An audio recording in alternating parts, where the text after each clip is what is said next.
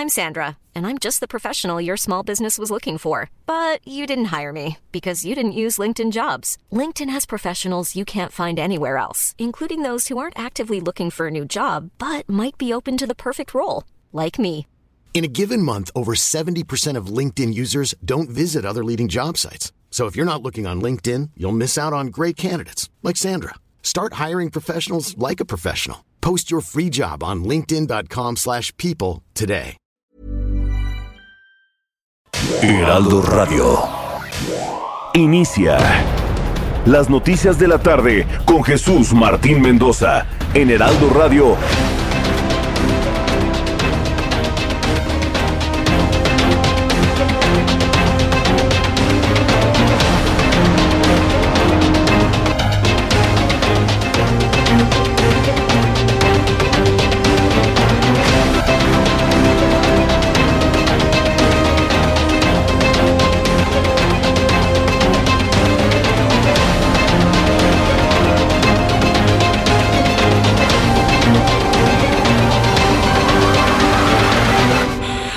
6 de la tarde en punto, hora del centro de la República Mexicana.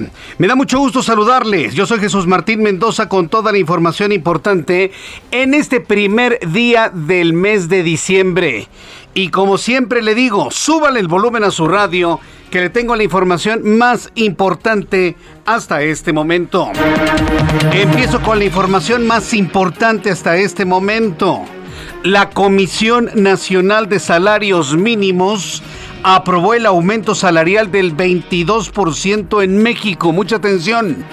Ya se tiene definido cuál va a ser el aumento de los mini salarios, que bueno, pues el mini salario finalmente queda como lo que es un mini salario, ya no es una referencia para calcular absolutamente nada. 22% el aumento al mini salario pasará de 141 pesos con 70 centavos por jornada de 8 horas a 172 pesos con 87 centavos por cada jornada de 8 horas. Este incremento entra en vigor a partir del primer día del mes de enero de 2022. Segunda noticia importante de hoy. Los Centros para el Control y la Prevención de Enfermedades informaron que el primer caso de COVID-19 con mutación Omicron se ha detectado en Estados Unidos.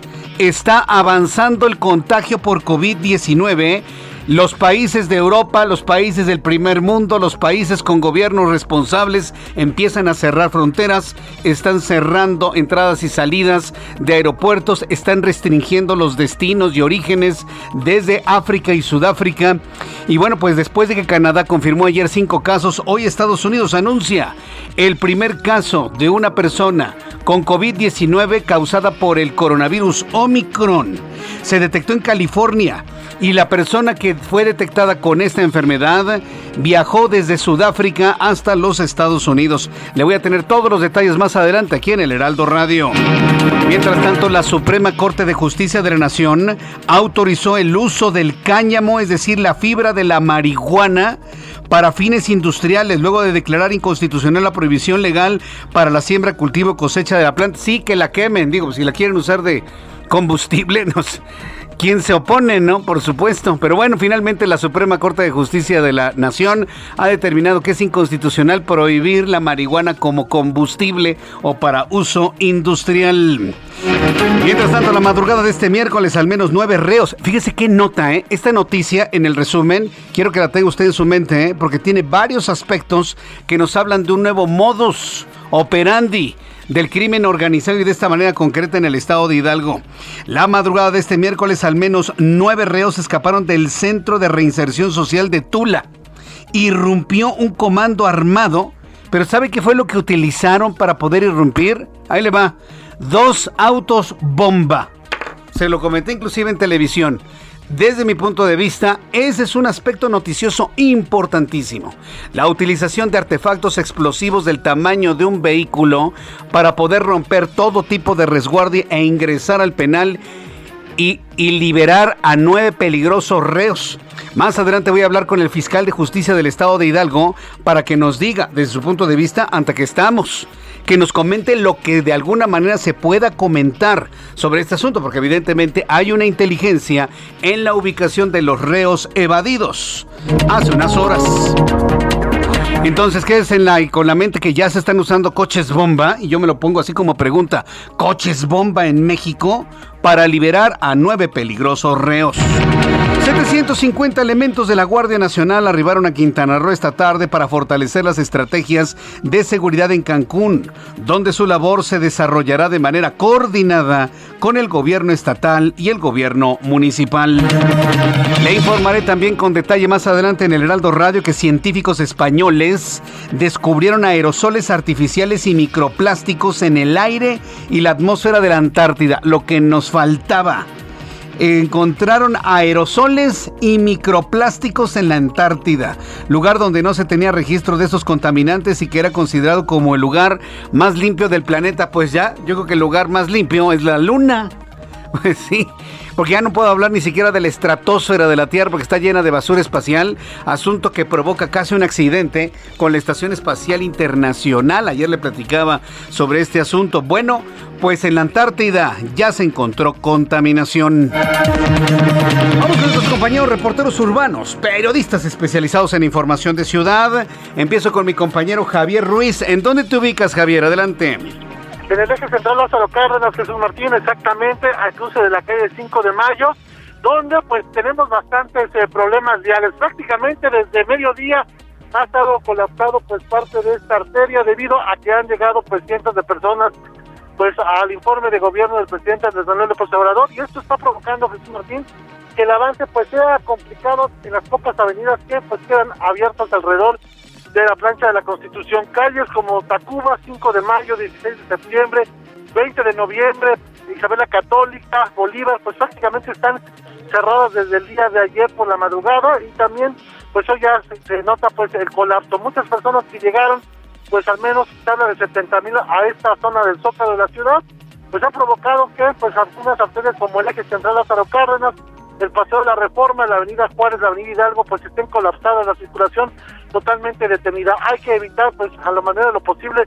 el primer cuadro de la capital, utilizar como alternativa el eje 1 norte, es un poco más distante de la Avenida de los Insurgentes, el circuito interior, porque está bastante colapsado. El eje central Lázaro Cárdenas sí está abierto la circulación, sin embargo, pues el avance en el mejor de los casos, esa vuelta de rueda, incluso por algunos momentos, pues los elementos de la Secretaría de Seguridad Ciudadana, pues hacen cortes a la circulación, mientras pues pasan todas las personas hacia el primer cuadro del Zócalo de la ciudad. De momento, Jesús Martín, ese es el reporte que tenemos. Oye, Javier, una pregunta, ya que te encuentras en el Zócalo. ¿En qué calle están estacionados los cientos, cientos, cientos de autobuses que llevaron a las personas que se encuentran ahí reunidos en el Zócalo capitalino? ¿En qué, en qué calle? ¿En dónde están estos cientos y cientos de vehículos, de autobuses que, bueno, ya empieza a ser viral estas imágenes en las redes sociales? ¿Sobre qué calle están?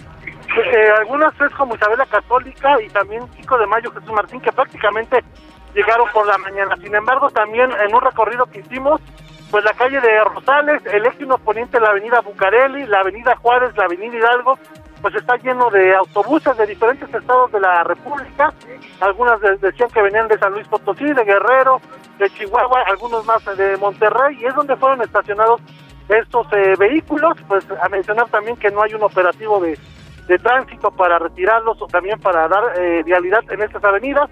Únicamente lo que hemos podido observar es en el eje central, donde se encuentran la mayoría de los uniformados y los que están impidiendo, pues principalmente que los, eh, los automovilistas pues se detengan a ver qué es lo que suceda, porque realmente pues está bastante complicada toda esta zona de los alrededores del Zócalo, Martín. Correcto, Javier Ruiz. Muchas gracias por la información. Estamos atentos, hasta luego. Hasta luego. No puede pasar, pero no por la gente, sino por los prácticamente miles de autobuses que han llevado a las personas que se... No, no son cientos. Creo que no llegan ni a mil, pero son cientos de autobuses que han llevado a varias personas de toda la República Mexicana a un encuentro que se realiza en el Zócalo Capitalino. Gerardo Galicia, ¿en qué punto del Valle de México te ubicamos? Adelante, Gerardo justo sobre la avenida 20 de noviembre, Jesús Martín, uno de los accesos principales también al primer cuadro, el cual está completamente cerrado. Así que la recomendación va a ser evitar eh, transitar o acercarse al primer cuadro de la capital o a la zona centro. Y si necesitan cruzar de norte a sur o viceversa, hay que hacerlo por arterias lejanas. Es eh, el caso de la avenida Congreso de la Unión, incluso avenida de los Insurgentes Jesús Martín, porque el paseo de la Reforma también ha sido utilizado como un estacionamiento sobre el paseo de la Reforma cerca del eje 1 norte. De hecho, entre el eje 1 norte y avenida Hidalgo van a notar la presencia de microbuses, autobuses estacionados en el carril de extrema izquierda. También tenemos vehículos estacionados sobre Izazaga, sobre Diagonal 20 de noviembre. Esto es verdaderamente difícil transitar en la zona centro, así que de preferencia hay que evitarla y buscar vías alternas lejanas a todo este perímetro. Por lo pronto, Jesús Martín, en reporte. Muchas gracias por la información, Gerardo Galicia. Hasta luego. Hasta luego, que te vaya muy bien. Alan Rodríguez, ¿en dónde te ubicas, Alan? Jesús Martín, amigos, muy buenas tardes. También tenemos severas afectaciones en la periferia del primer cuadro de la capital, vialidades como lo es el eje 2 norte, la avenida Manuel González, a partir del cruce con Congreso de la Unión y hasta superando el paseo de la reforma con tránsito lento. Esto también por afectaciones de las unidades de transporte público que se encuentran estacionados en estos puntos. También la avenida de los insurgentes ya presenta avance lento a partir del eje 1 norte y hasta la zona de los indios verdes en esta zona norte de la Ciudad de México. Inusualmente tenemos avance colapsado desde la zona de Buenavista, desde hasta el cruce con Antonio Caso, en el sentido contrario para todas las personas que ya se acercan hacia la zona centro, evitar también la avenida de los insurgentes y pues la mejor alternativa en estos momentos es el circuito interior. Por lo pronto, Jesús Martín, el reporte que tenemos. Muchas gracias por esta información, Alan Rodríguez. Continuamos al pendiente. Continuamos al pendiente. Estas son las noticias más importantes del día de hoy. Vamos a centrarnos en Omicron. Ya está en Estados Unidos. Ayer precisamente el... Eh, el secretario de Estado hablaba de la posibilidad de volver a cerrar la actividad económica, de volver a un resguardo para evitar que se siga transmitiendo Omicron, que ya avanzó a Canadá, que ya se encuentra en los Estados Unidos. Brasil, tal y como le pronostiqué, ya anunció sus primeros cinco casos de Omicron, es decir, esta variante, esta mutación que algunos en el mundo la han considerado como peligrosa, la Organización Mundial de la Salud la considera peligrosa, tan peligrosa es que tanto Pfizer, como Rusia a través del Instituto Gramileya, quien fabricó el Sputnik 5, ya anunciaron que en 79 días tendrán una vacuna específica contra el coronavirus Omicron. Son datos, ¿eh? Son datos que yo le doy. Bueno, pues estaremos muy atentos de esta información y lo que se ha conocido, los casos de hospitalización en Japón y bueno, pues muchos asuntos más. Además que le tendré también todo lo referente a las noticias en la capital de la República, en Guadalajara, en Monterrey, internacionales también. En este momento, cuando son las 6 de la tarde con 12 minutos hora del centro de la República Mexicana, ¿qué sucedía un día como hoy, 1 de diciembre, en México, el mundo y la historia? Abraham Arriola. Si yo fuera mujer, tendría que empezar. Amigos, bienvenidos. Esto es un día como hoy en la historia. Primero de diciembre 1952 en los Estados Unidos, el diario New York Daily News informa acerca del primer caso de cirugía de reasignación de sexo. 1960, la Unión Soviética lanza al espacio el satélite artificial Sputnik 6.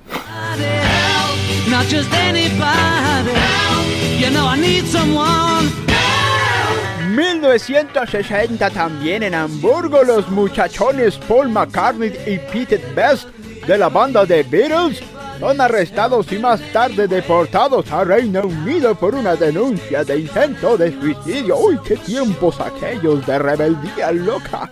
Año 2009, en Finlandia se lanza el videojuego Angry Birds, o sea, los pájaros enojados.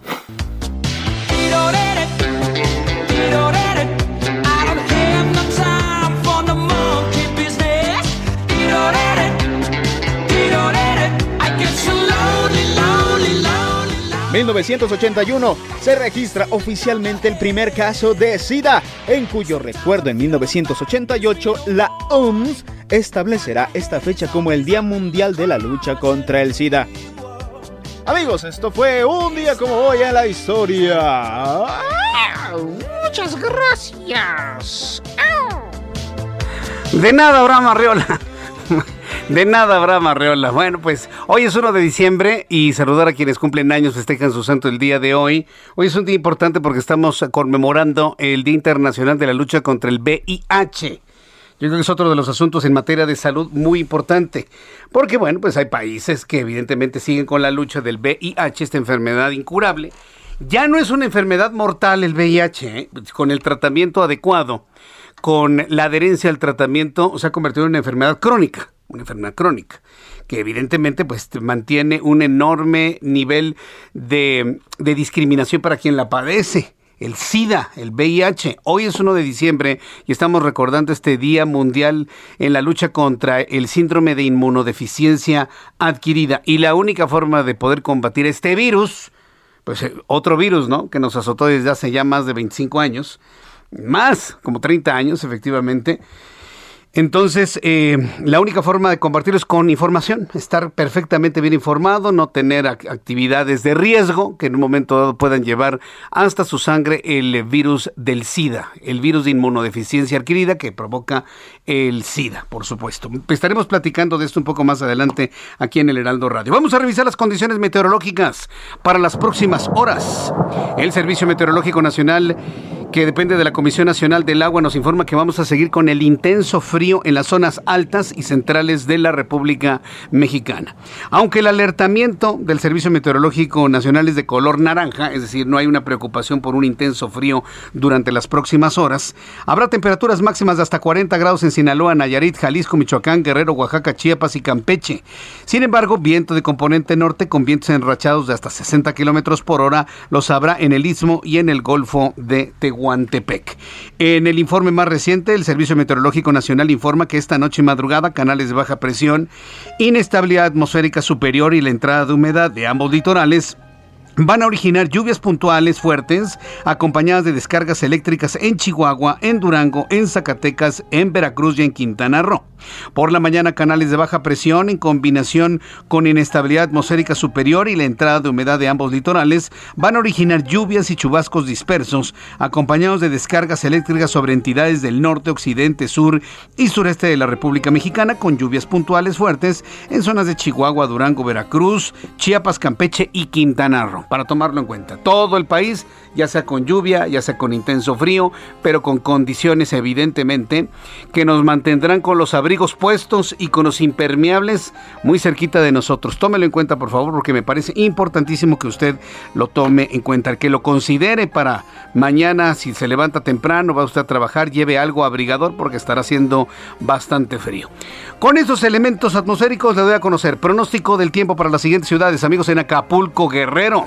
La temperatura en este momento 28 grados, mínima 24, máxima 32 en Guadalajara. 24 grados en este momento, mínima 12, máxima 27. En Monterrey, Nuevo León, mínima 14, máxima 28. Está lloviendo en Monterrey. Amigos que nos escuchan a través de nuestros digitales, a través de las redes allá en Monterrey, Nuevo León. Está lloviendo. Yo le invito para que me envíe un mensaje vía YouTube a través de mi canal Jesús Martín MX y me diga cómo está la lluvia en este momento allá en Monterrey, Tijuana. En este momento 18 grados, mínima 9, máxima 24 en Villahermosa, mínima 19, máxima 29, 28 en este momento. Y aquí en la capital de la República está nublado, un atardecer hasta cierto punto grato, un atardecer grato con algo de nubosidad, colores entre violetas, naranjas, rosados en el atardecer del día de hoy. Temperatura en este momento 21 grados. La mínima oscilará entre 6 y 7 grados y la máxima 24 grados Celsius.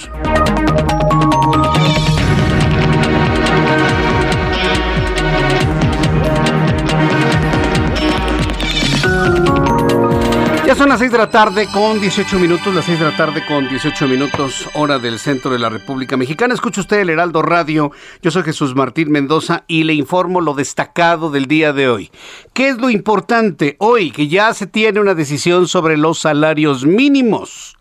La CONASAMI, la Comisión Nacional de Salarios Mínimos, súbale el volumen a su radio, sobre todo si usted es emprendedor, si es un microempresario que tiene empleados y a lo mejor les paga salario mínimo con la idea de que completen un salario un poco más digno, con comisiones, tal vez con propinas y demás. A ver, mucha atención a quienes pagan salarios mínimos y quienes los reciben. La CONASAMI hoy dio a conocer el porcentaje de incremento de aumento del salario mínimo correspondiente al año 2022.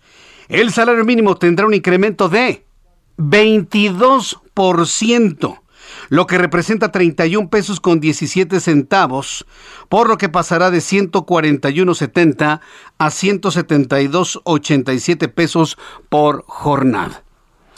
Aquí lo que tenemos que pensar es ¿Qué es lo que come una persona que gana salario mínimo o dos veces el salario mínimo? ¿Qué es lo que comen las personas que ganan salario mínimo dos veces al salario mínimo? Pues normalmente tortillas, frijol, maíz, arroz. Arroz, frijol y maíz, estos tres granos. Es lo que fundamentalmente comen. Y en la información que le di a conocer, tanto de, eh, de la Procuraduría Federal del Consumidor, en tres años, los frijoles y el arroz han subido un 77%.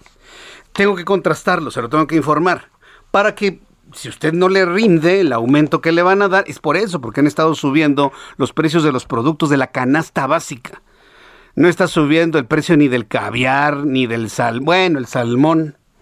Olvídese, cuesta 400 pesos el chileno, este que hacen en granjas ahí que dicen que no es muy bueno. Y el noruego salvaje puede llegar hasta 800 pesos el kilogramo de salmón eh, salvaje o noruego. Entonces imagínense nada más ante lo que estamos. ¿no? Por eso le digo, no, están no estoy hablando de esos productos. Estoy hablando de arroz, estoy hablando de frijol, estoy hablando de tortillas, de litros de aceite, en fin, que han subido demasiado. El peligro es, ¿llegaremos a una hiperinflación como sucedió en los 80? Esperemos que no porque fue una carrera, subían los precios, sube el salario, sube más el salario, suben más los precios, que suben más los precios, sube más el salario. Y así nos fuimos a una inflación superior al 3000% en aquellos años de la década de los 80. Para los más chavos que no lo vivieron, pregúntenle a sus papás, pregúntenle por favor a sus abuelos. Siempre es importante conocer la historia, la historia económica. Bien, entonces a partir del 1 eh, de enero de, 2020, de 2022 sube el salario mínimo, se pagarán 172 pesos con 87 centavos. La zona de la frontera norte crecerá de 213.39 a 260.34 pesos diarios. Mientras tanto, la Coparmex celebró la decisión y aseguró que gracias a esto, una familia de cuatro personas donde dos obtengan el salario mínimo todos los integrantes tendrán acceso a la canasta básica alimentaria. Eso es lo que dice la Coparmex. Yo nada más, yo nada más le digo a, nuestros amigos de la Coparmex, porque la Coparmex son nuestros amigos. Em, ¿Se acuerda que hubo un secretario de Hacienda que dijo hace muchos años, se llamaba Ernesto Cordero? ¿Te acuerdas, Ángel? ¿Te acuerdas, Giovanna? Cuando dijo, con seis mil pesos hasta un carrito se compran. ¿Se acuerda? Ah, bueno. Entonces, a ver, señores de la Coparmex, no se olviden de lo que dijo en su momento Ernesto Cordero, por favor. Porque perdónenme, pero discúlpenme, con dos salarios mínimos la gente no sale. ¿eh? Y si sale, sale con, a duras penas y vendiendo algo en la calle y vendiendo cosméticos y haciéndole como sea, pero con dos salarios mínimos no se sale. ¿eh? Digo, y lo digo por esta declaración donde dice que con dos salarios mínimos tendrán acceso a la canasta básica alimentaria. Yo tengo mis serias dudas, ¿eh? y sobre todo si siguen subiendo los precios como hasta ahora. Por su parte, el Consejo Coordinador Empresarial celebró este incremento al salario mínimo, pero solicitó a las autoridades a contener la inflación y reactivar la inversión física en nuestro país para recuperar la economía. Eso está mucho mejor aumentar la productividad, para que lo entendamos de una manera más rápida y mucho más sencilla. Y ya con esto, bueno, pues ahí están los mini salarios que aumentan para el año que entra. Yo le invito para que entre a mi cuenta de YouTube, en el canal Jesús Martín MX, y me dé usted ahí a través de YouTube algún comentario sobre el salario mínimo, sobre todo los microempresarios que tienen dos, tres empleados que les pagan salario mínimo ahí como se, se puede, ahí como se puede. Yo les invito a que me digan cómo se sienten ahora con este incremento del 22%. Cuando son las 6 de la tarde con 24 minutos hora del centro de la República Mexicana, después de los anuncios vamos a entrarle al tema de el COVID, por supuesto. A nosotros nos preocupa mucho este asunto de la enfermedad provocada por el coronavirus, ahora en su versión Omicron, que genera COVID-19. Nadie se pone de acuerdo hasta este momento si las vacunas funcionan. Lo que sí le puedo decir es que está confirmado que tanto Pfizer como en Rusia están ya anunciando trabajos agigantados, utilizando las vacunas que ya se tienen para hacer una versión específica contra Omicron. ¿Dónde está Omicron? En todo Sudamérica, está entrando a Europa. Se conocieron casos ya en Asia, de manera concreta en Japón. Ya se tienen los primeros casos en Brasil. Canadá estudia cerrar sus fronteras debido a los cinco casos que tiene Canadá y hoy se anuncia el primer caso Hoy se anuncia el primer caso de Omicron en los Estados Unidos. Entonces hay que tomarlo en cuenta en México. ¿Por qué? Porque necesariamente llegará Omicron a México. En un momento en el que se habla de la reactivación económica, en un momento en donde se habla del regreso presencial a clases de manera irreversible a partir de enero, entonces yo pienso que debemos tener un poquito de paciencia, ver qué es lo que sucede con este virus, conocerlo a profundidad. Efectivamente es peor que que la versión Delta y de esta forma, bueno, pues tomar decisiones de regresos presenciales al trabajo, del regreso presenciales a clases. Y yo le invito a que me dé sus comentarios a través de Twitter, arroba Jesús Martín MX, y a través de mi canal de YouTube, Jesús Martín MX. En Jesús Martín MX en YouTube estoy recibiendo sus comentarios y opiniones a esta hora de la tarde.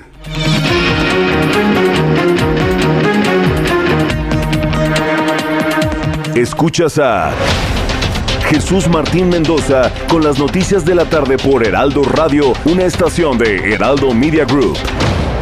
Heraldo Radio.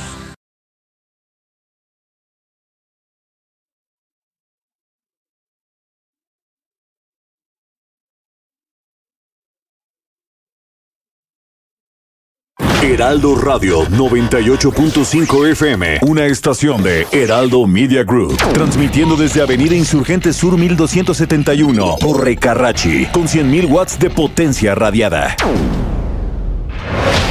Escucha las noticias de la tarde con Jesús Martín Mendoza. Regresamos.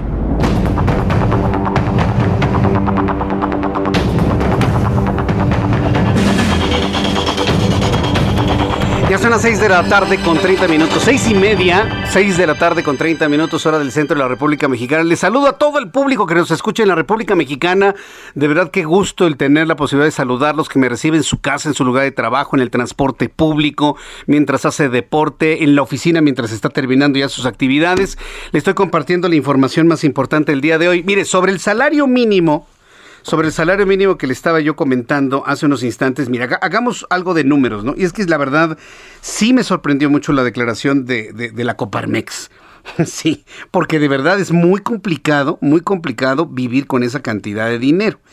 Mire, si estamos hablando de 172.87, 172.87 lo multiplicamos por 30, tenemos un salario de 5.186 pesos al mes.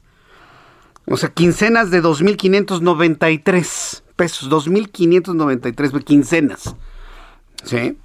Si esto lo multiplicamos eh, dos veces por, el, comparativo de que bueno, ya con dos salarios mínimos, pues ya la gente ya puede salir adelante con la canasta básica, son 10.372 pesos. A ver, díganme, ¿se puede comprar lo básico, lo necesario con 10.000 pesos al mes? Hace algunos años, 10 mil pesos eran 10 mil pesos, pero hoy 10 mil pesos no le, no le alcanzan, ¿eh? Se lo dice alguien que hace súper, que compra, que gasta, que, que, alguien que va al día, ¿sí? aunque no me lo crea. Los que vamos al día sabemos que es cada vez más difícil estar estirando todo, ¿no? Tenemos que dejar de comprar aquí para comprar esto y para comprar lo mismo tenemos que dejar acá. Así estamos. Así estamos, es la verdad. ¿Qué pasaba hace casi 11 años? Fíjense cómo era la economía hace 11 años. Bueno, pues un 22 de febrero de 2011, Ángel Arellano se dio la tarea de buscar las declaraciones de, eh, Ernesto... Eh, ¿cómo, se llamaba? Ernesto Cordero, ya hasta su apellido se me estaba olvidando. E hizo una declaración, esta declaración que le voy a presentar, pues prácticamente lo mató políticamente. Después quiso buscar la candidatura a la presidencia, ya no pudo. Ya no pudo. ¿Por qué? Porque esta declaración lo marcó para el resto de su vida. Con ingresos, ya no digas de 13 mil eh, pesos al mes, con ingresos de 6 mil pesos al mes, hay familias mexicanas que tienen el crédito para una vivienda, que tienen el crédito para un coche, que se dan el tiempo de mandar a sus hijos a una escuela privada y están pagando las colegiaturas. Entonces de ahí lo necesario y lo fundamental de mantener la estabilidad macroeconómica, de mantener la estabilidad en precios para que eh, el ingreso de las familias pues, nos pueda alcanzar para todas las necesidades que tienen las familias, las familias en México. Imagínense, hace 11 años, ¿quién gobernaba el país? Felipe Calderón Hinojosa. Las condiciones económicas tenían una mayor estabilidad. Y le cayó pamba china ¿eh? a, Ernesto Cordero cuando dijo que con 6 mil pesos se podía comprar una eh, se podía ir a un crédito hipotecario para vivienda, un crédito automotriz, llevar a los hijos a la escuela, o sea, comprar coche, tener cáncer a la escuela privada. También se escucha. Entonces, imagínense de lo que estamos hablando. Ahora, ¿cuántos años han pasado? Han pasado casi 11 años. La vida se ha duplicado o se ha triplicado. Ah, bueno, pues hace 11 años hablaba de 6 mil pesos, hoy se está hablando de 10 mil. Estamos en el mismo ejemplo. Aquí el asunto es que se tiene que hacerlo hasta lo imposible porque los precios no suban. Si ya no va a subir más el salario, que los precios no suban. Y con eso no estoy hablando de los pactos. ¿Se acuerdan los pactos económicos? A ver, chavos, pregúntenle a sus papás y a sus abuelos. Pregúntenles cómo era el México de antaño. Los pactos económicos, pacto económico para el crecimiento. Había uno que se llamaba pacto de. uno que se llamaba PESE, Sí, Pacto de Estabilidad y Crecimiento Económico fue el que más, más duró, así se llamaba, y la idea era poner topes a los precios, y todo estaba topado, topado, topado, topado, topado, topado. Y evidentemente, pues eso nos metió en un, en un círculo vicioso completamente dañino para la economía nacional. Digo, la historia la conocemos, la historia la conocemos de sobra. Entonces, pues yo le invito para que si gana salario mínimo, trate de recortarle, trate de ahorrar, aún ganando salario mínimo. Es importante apartar los 50 pesos, los 100 pesos, los 150 pesos, 200 si puede, para poder hacer un ahorro. Es una recomendación que yo le he hecho siempre. Aprendamos a ahorrar. Los bienes son para solucionar los males, dicen nuestras abuelas, por supuesto. Bien, pues vamos a continuar con la información. Hablemos de COVID-19, del coronavirus. El primer caso de COVID en la mutación Omicron en Estados Unidos se detectó en una persona proveniente de Sudáfrica que viajó a California el 22 de noviembre. Esto lo informó la Agencia Federal de Centros de Control y Prevención de Enfermedades. Más adelante le voy a tener detalles de cómo ha avanzado el COVID-19 en América del Norte y en América del Sur para que de esta forma, bueno, pues este se vaya dando una idea de que esto va en serio, ¿eh? que no es algo que debamos, como dicen los políticos, soslayar, no, no, de ninguna manera. ¿eh? Otro asunto que nos ha dejado verdaderamente preocupados en las últimas horas fue la forma en la que se liberaron, fueron liberados, escaparon, huyeron nueve peligrosos reos de una prisión en el estado de Hidalgo. La madrugada del día de hoy, nueve reos escaparon de la cárcel de Tula en el estado de Hidalgo, luego de la irrupción de un comando armado en la instalación.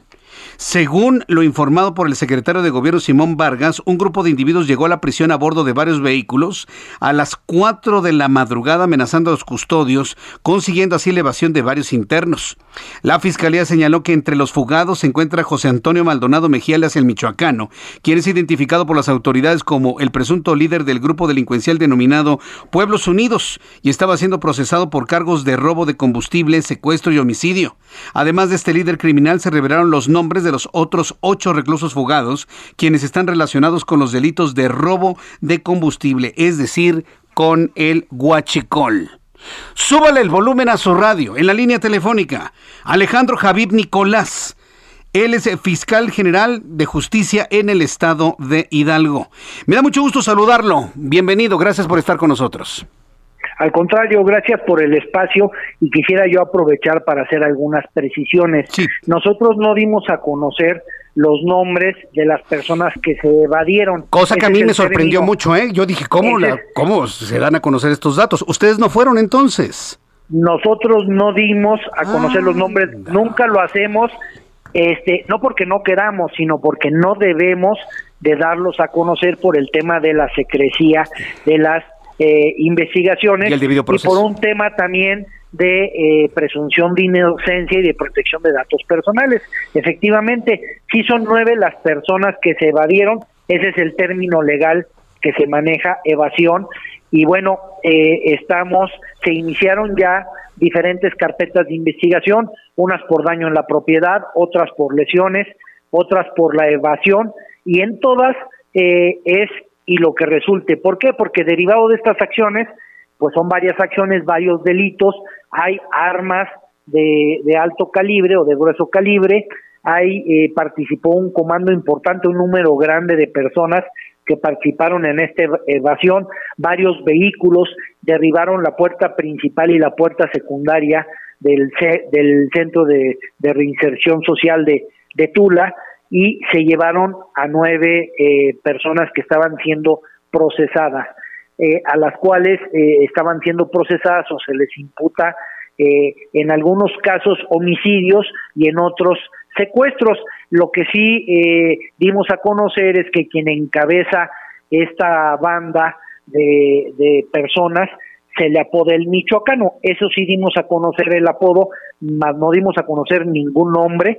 Eh, insisto, sí me gustaría eh, precisarlo. Por otro lado, pues hemos avanzado en las pesquisas, se han desahogado una serie de actos de investigación, dictámenes periciales, hubo dos vehículos que fueron incendiados muy cerca de este cerezo que causaron una distracción importante eh, y se están practicando los eh, dictámenes periciales en explosivos para saber qué fue lo que eh, motivó los incendios correspondientes. Tenemos dos policías, uno municipal y uno de la Policía de Seguridad Pública Estatal, que resultaron lesionados por arma de fuego. Afortunadamente están fuera de peligro y así como siete patrullas municipales que tuvieron impactos de bala principalmente en los neumáticos. A ver, hay un asunto aquí ahora que habla de los vehículos, de los neumáticos, de los incendios. En, la información que hemos estado compartiendo se habla de coches bomba, procurador. A ver, paralelo a la evasión de estos individuos y la forma en la que en la madrugada los liberaron los, o facilitaron su evasión, a mí lo que me llama la atención es la utilización de carros bomba. ¿Se, puede confirmar esta información y cuál era el explosivo que contenían en las primeras investigaciones, procurador? Bueno, no pudiéramos eh, establecer en este momento que se tratan de coches bomba. sí fueron dos vehículos que fueron incendiados hasta que no tengamos los dictámenes periciales para poder acreditar qué fue lo que ocasionó el incendio de estos vehículos, este, eh, pudiéramos eh, determinar pues cuál fue el material eh, incendiario o inclusive explosivo que se pudo haber utilizado. El llamar coches bomba es un tema que alarma. Mm, Entonces, sí, sí, sí quisiéramos manejarlo con mucha responsabilidad porque no tenemos ningún dato hasta este momento para poder confirmar que se hubiese tratado de coches bomba, más sin embargo, sí de vehículos que fueron incendiados. Eh, precisamente esta información la comenté en mi programa de noticias en televisión a las 2 de la tarde y subrayaba precisamente el tema de coches bomba. Estaríamos ante un nuevo modus del crimen organizado en nuestro país, en el estado de Hidalgo. No hay entonces elementos para poderlo afirmar, procurador. Efectivamente, no hay elementos. Y otra cosa que quisiera yo también aclarar es que eh, no hubo una agresión directa a la ciudadanía fue, eh, digamos que un evento que fue planeado y fue directo para buscar la evasión de estas personas. Lo hicieron muy rápido. Eh, me imagino que hubo una gran planeación por parte de estas personas. Y bueno, este, hasta este momento ya tengo dos personas que fueron detenidas y que fueron puestas a disposición. Estamos recabando eh, un gran número de entrevistas y esperemos eh, continuar avanzando para eh, la ubicación y la reaprensión de las personas que se evadieron. Bien, procurador, pues yo entiendo que hay muchos elementos que no nos puede revelar por la misma naturaleza de la investigación, pero vaya, eh, ¿han tenido información fidedigna para poder dar con el paradero de estos individuos? Y, y le pregunto también, ¿qué posibilidad existe de que estén en Ciudad de México por la cercanía a la capital de la República? Bueno, no quisiera descartar ninguna ubicación, quisiera resaltar que estamos recibiendo colaboración por parte de las procuradurías y fiscalías del país, así como también de las autoridades tanto municipales como estatales como federales. Ha habido una gran coordinación y una gran respuesta y esto nos va a poder permitir ubicar a estas personas y reaprender, reaprenderlas, espero que en un breve tiempo. También estamos haciendo una eh, amplia investigación, insisto, realizando los actos de investigación correspondientes, los dictámenes periciales, recabando entrevistas, para que cualquier persona que esté relacionada, que haya participado o que haya coadyuvado en la evasión de estas personas también sea llevada ante las autoridades para que enfrente su responsabilidad. Bien, procurador, pues yo quiero agradecerle mucho, procurador Alejandro Javier Nicolás, el que me haya compartido toda esta información. Si hay alguien, y, le pregunto eh, de esta manera, en la Ciudad de México, en los municipios conurbados, en alguna parte de la República Mexicana donde en este momento lo están escuchando y tienen información fidedigna sobre la ubicación de los nueve evadidos, ¿a dónde se comunican? Bueno, este tendrían que eh, hacérnoslo saber eh, de, de, diferentes maneras. Una de ellas es a través del 911, en donde tenemos a los eh, operadores de, de este sistema y nos canalizan las llamadas correspondientes para que también se pueda manejar incluso un tema de anonimato y que no sientan que se va a revelar su identidad para que no corran ningún peligro. Lo que yo quería que el público supiera es que hay un protocolo para que el público que desee aportar información la aporte y evidentemente llegue la, lleve a la detención de estas nueve personas. Procurador, le agradezco mucho estos minutos de comunicación. Muchas gracias. Me reitero a la orden y eh, pues continuaremos con las investigaciones. Muchísimas gracias. Le propongo que lo vuelva a entrevistar una vez que agarren a los nueve, ¿sí? Eh, porque estoy seguro que lo van a hacer. me, me parece muy bien y con un ánimo de mantener a la ciudadanía informada, lo haremos con mucho gusto. Eso me parece muy bien. Gracias, procurador. Fuerte abrazo, que le vaya muy bien. Esto en el estado de Hidalgo, y vean el modus y la forma y los implementos utilizados. Mientras tanto, ¿qué es lo que sucede en Veracruz? Habitantes del municipio de Calcahualco, en Veracruz, tomaron el Palacio Municipal del lugar y quemaron patrullas y mobiliario público. ¿Qué es lo que piden? Juan David Castilla, nuestro corresponsal en Veracruz, nos informa. Adelante, Juan David. Muy buenas tardes, Jesús Martín, te saludo con gusto, también a todo el auditorio. Así es, estos hechos ocurrieron después de las nueve de la mañana de este miércoles primero de diciembre en dicha localidad donde los habitantes se manifestaron para exigir obras públicas a la alcaldesa Guadalupe Carrillo Vázquez. Decirte que se trata de pobladores de la comunidad Atotonilco, quienes acusaron a la presidenta municipal de haber emitido un cheque sin fondos para obras que están pendientes en la localidad. Eh, los habitantes se presentaron en el Palacio Municipal desde el pasado lunes 29 de noviembre para solicitar una audiencia con la alcaldesa, pero no fueron recibidos. Hoy acudieron nuevamente al lugar y tampoco recibieron una respuesta favorable, por lo que protestaron con machetes y palos, quemando una patrulla, incendiando también las oficinas del Palacio Municipal y causando infinidad de destrozos, Jesús Martín.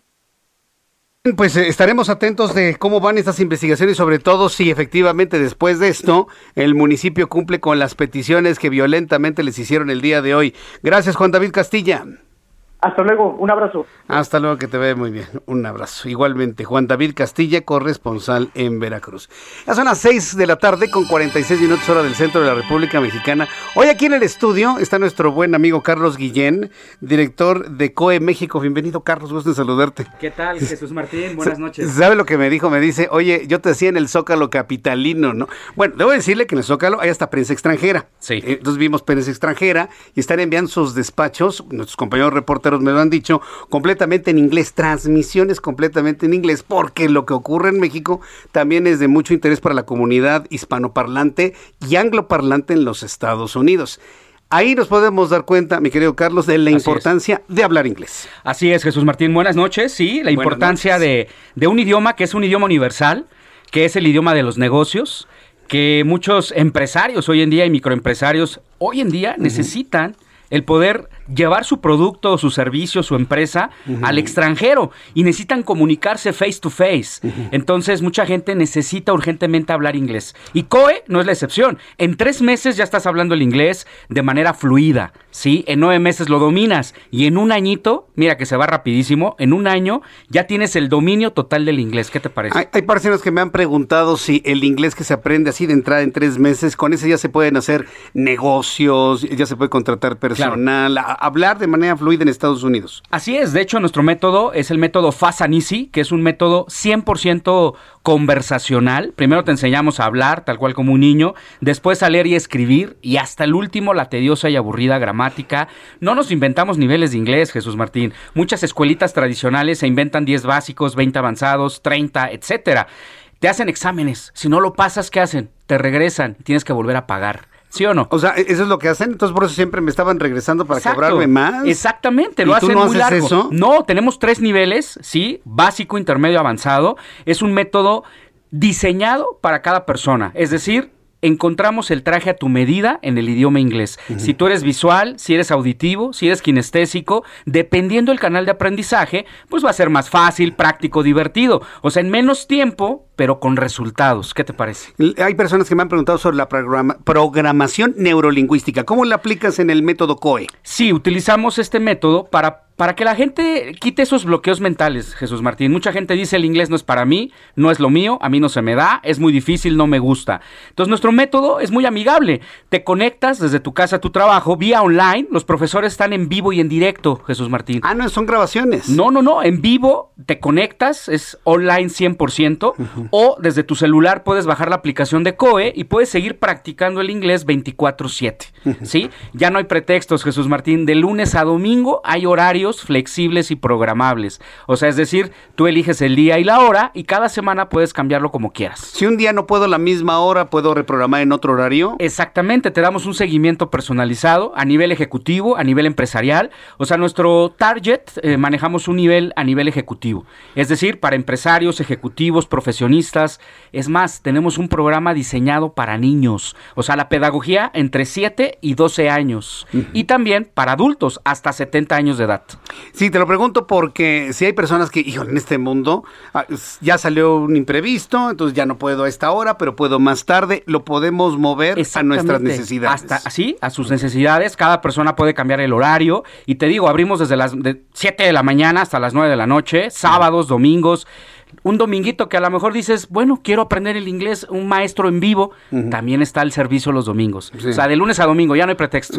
Un domingo o un viernes en la noche, ¿no? ¿O cómo? También, ¿no? Digo, Todo. que no tenga invitación a salir, bueno, te pones tu Te conectas, garantizado, y hay que ganarle al 2022, Jesús Martín. ver, ¿cómo Mucha gente eso? dice, híjole, es que ya se acabó el año. No, diciembre también cuenta. ¿Cierto? Entonces, ¿por qué no le ganamos ese mesecito que uno dice, no, lo voy a postergar? ¿Por qué no lo hacemos hoy? Es decir, aprovechar el descuento que voy a lanzar y lo puedes apartar y también comenzar en enero, ¿eh? También no hay ningún problema. A ver, mucha atención porque Carlos le va a dar un número telefónico que tiene que empezar a marcar en este momento para quien quiera información sobre el sistema COI. Así es, voy a dar el teléfono, es el 5530 28 28 28. Muy fácil de aprender. 55 30 28 28 28. Voy a lanzar una promoción para el área metropolitana, Ciudad de México y Estado de México. Toda la gente que mande WhatsApp con la palabra inglés, mensaje de texto o un llama cuelga, va a recibir, fíjate muy bien, 50% de descuento en todos los pagos mensuales, Jesús Martín. El inglés no es un gasto, es una inversión.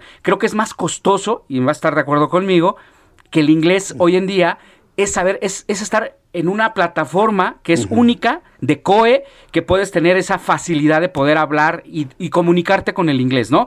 Pero voy a dar el teléfono, se- Por favor. 50% de descuento y las primeras 200 personas que estén ahorita whatsappeando la palabra inglés va a recibir un plan familiar 2 por 1 200 personas. Sí, dos Entonces tiene por que uno. apurarse ¿eh? porque se va rapidísimo. Y cero inscripción, Jesús Martín, en todos los meses, cero inscripción. Solamente van a pagar la mitad de la mensualidad, que el inglés no es un gasto, es una inversión. ¿El número? 5530 28 28 28. ¿Ya te lo aprendiste? 55 30, lo estoy marcando, 28 28 28. Sí.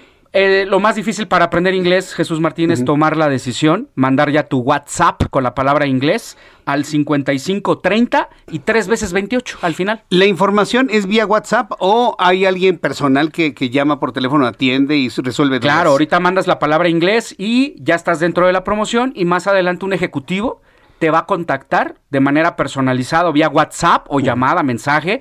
Es sin compromiso. Creo Ajá. que lo más difícil para aprender inglés, Jesús Martínez, tomar la decisión. Sí. Y COE, COE es hablar inglés en menos tiempo. Tres meses lo hablas, nueve meses lo dominas y en un año te certificamos con a nivel internacional, ya sea para el TOEFL, el IELTS o el TOEIC. Otra vez el número, por favor. 5530 28 28 28. Lo repito, 5530 28 28 28. Correcto. Le quiero decir al público que tiene que apurarse porque nada más son 200 oportunidades y esas se van rapidísimo, Voy a dar Carlos. de aquí a las 7 10 de la noche, Jesús Martín, Sí, para el bien. 50% de descuento. 7 10 de la noche, ¿qué te Vas- parece? vas- va a estar aquí en estas oficinas, Carlos, recibiendo precisamente toda esta información para que mire, es sin compromiso, márquele pida la información y ya se van a comunicar Le explicamos el método, obviamente, para que conozca cómo es el método de aprendizaje, el método Fasanisi, un sistema natural, primero hablar, después a leer y escribir, y hasta el último la tediosa y aburrida gramática. No importa en qué nivel te ubiques de inglés, Jesús Martín, desde pollito chicken, gallina gen, hasta personas que ya dominan el inglés. Entonces, es la oportunidad de mandar ya el WhatsApp al 5530 28 28 28. Lo repito, porque la gente va manejando. 55 30 28 28 28. Llama ya. Muy bien, Carlos Guillén, pues yo te agradezco mucho el que nos hayas acompañado el día de hoy con esta promoción, pues que ya consideramos de diciembre, ¿no? Ya hay que ganarle al 2022 y yo creo que diciembre sí cuenta para este año y hay que adelantarse, ¿no? Para ya apartar su lugar y comenzar en enero. COE es hablar inglés, ya estás mandando el mensaje, ya estoy viendo. Me, me parece muy bien. Oye, Carlos, muchas gracias por habernos acompañado. No, al contrario, manden ya su WhatsApp al 55 30 28 28 28. Gracias, Carlos Guillén. Gracias director de COE en México. Son las 6 de la tarde con 54 minutos, hora del centro de la República Mexicana. Después de los anuncios, le voy a tener un resumen con las noticias más importantes. Y le voy a informar lo que determinó hoy la Suprema Corte de Justicia de la Nación en cuanto a la utilización industrial, fíjense, no estamos hablando de lo médico, no estamos hablando de lo lúdico, el uso industrial de, del zacate de marihuana, sí, de los residuos. ¿Qué se va a hacer con este material? Bueno, después de los anuncios le informo y le invito para que me envíe un mensaje a través de nuestra plataforma de YouTube en el canal Jesús Martín MX y a través de Twitter arroba Jesús Martín MX. Escuchas a Jesús Martín Mendoza con las noticias de la tarde por Heraldo Radio, una estación Media Group. Heraldo Radio. La HCL se comparte, se ve y ahora también se escucha. Heraldo Radio. La HCL se comparte, se ve y ahora también se escucha. Escucha las noticias de la tarde con Jesús Martín Mendoza. Regresamos.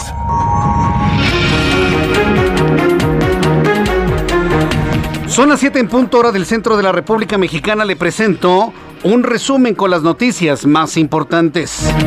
Información vial en las inmediaciones del Zócalo Capitalino. Gran conflicto vehicular en vialidades como Congreso de la Unión y Fray Servando, debido a los centenares de autobuses que llevan de regreso a las personas que acudieron al Zócalo Capitalino. Está lleno de autobuses que llegaron, se bajó la gente, fue a la, la, reunión que hubo en el Zócalo, ya terminó, se subieron a los camiones y en el momento en el que están partiendo de las inmediaciones del Zócalo, prácticamente está colapsado el primer cuadro de la Ciudad de México. Así que bueno, pues le voy a tener todos los detalles de esto más adelante aquí en el Heraldo Radio.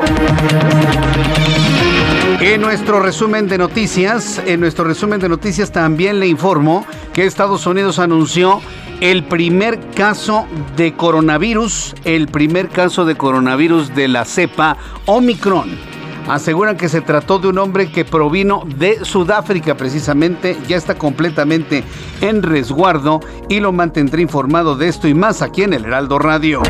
El Procurador General de Justicia del Estado de Hidalgo, Alejandro Javier Nicolás, dijo en entrevista con el Heraldo Radio que el hablar de coches bomba evasión de nueve reos en el penal de Tula solo alarma a la población, por lo que pide esperar el dictamen pericial final para determinar si los vehículos fueron incendiados o detonados y con qué material. Es decir, la noticia aquí en el Heraldo Radio es que el procurador Javid del estado de Hidalgo desmintió en primera instancia que se tratara de coches bomba. Está pidiendo que primero se termine la investigación y el peritaje para determinar si nada más los incendiaron o si los detonaron. Si los detonaron, bueno, pues la investigación va a tener un camino sin duda muy, muy, muy importante. Aseguró que los dos coches incendiados fueron utilizados como una distracción planeada para la fuga de los nueve reos. Esto fue lo que explicó aquí en el Heraldo no pudiéramos eh, establecer en este momento que se tratan de coches bomba. sí. fueron dos vehículos que fueron incendiados hasta que no tengamos los dictámenes periciales para poder acreditar qué fue lo que ocasionó el incendio de estos vehículos, este, eh, pudiéramos eh, determinar pues cuál fue el material eh, incendiario o inclusive explosivo que se pudo haber utilizado.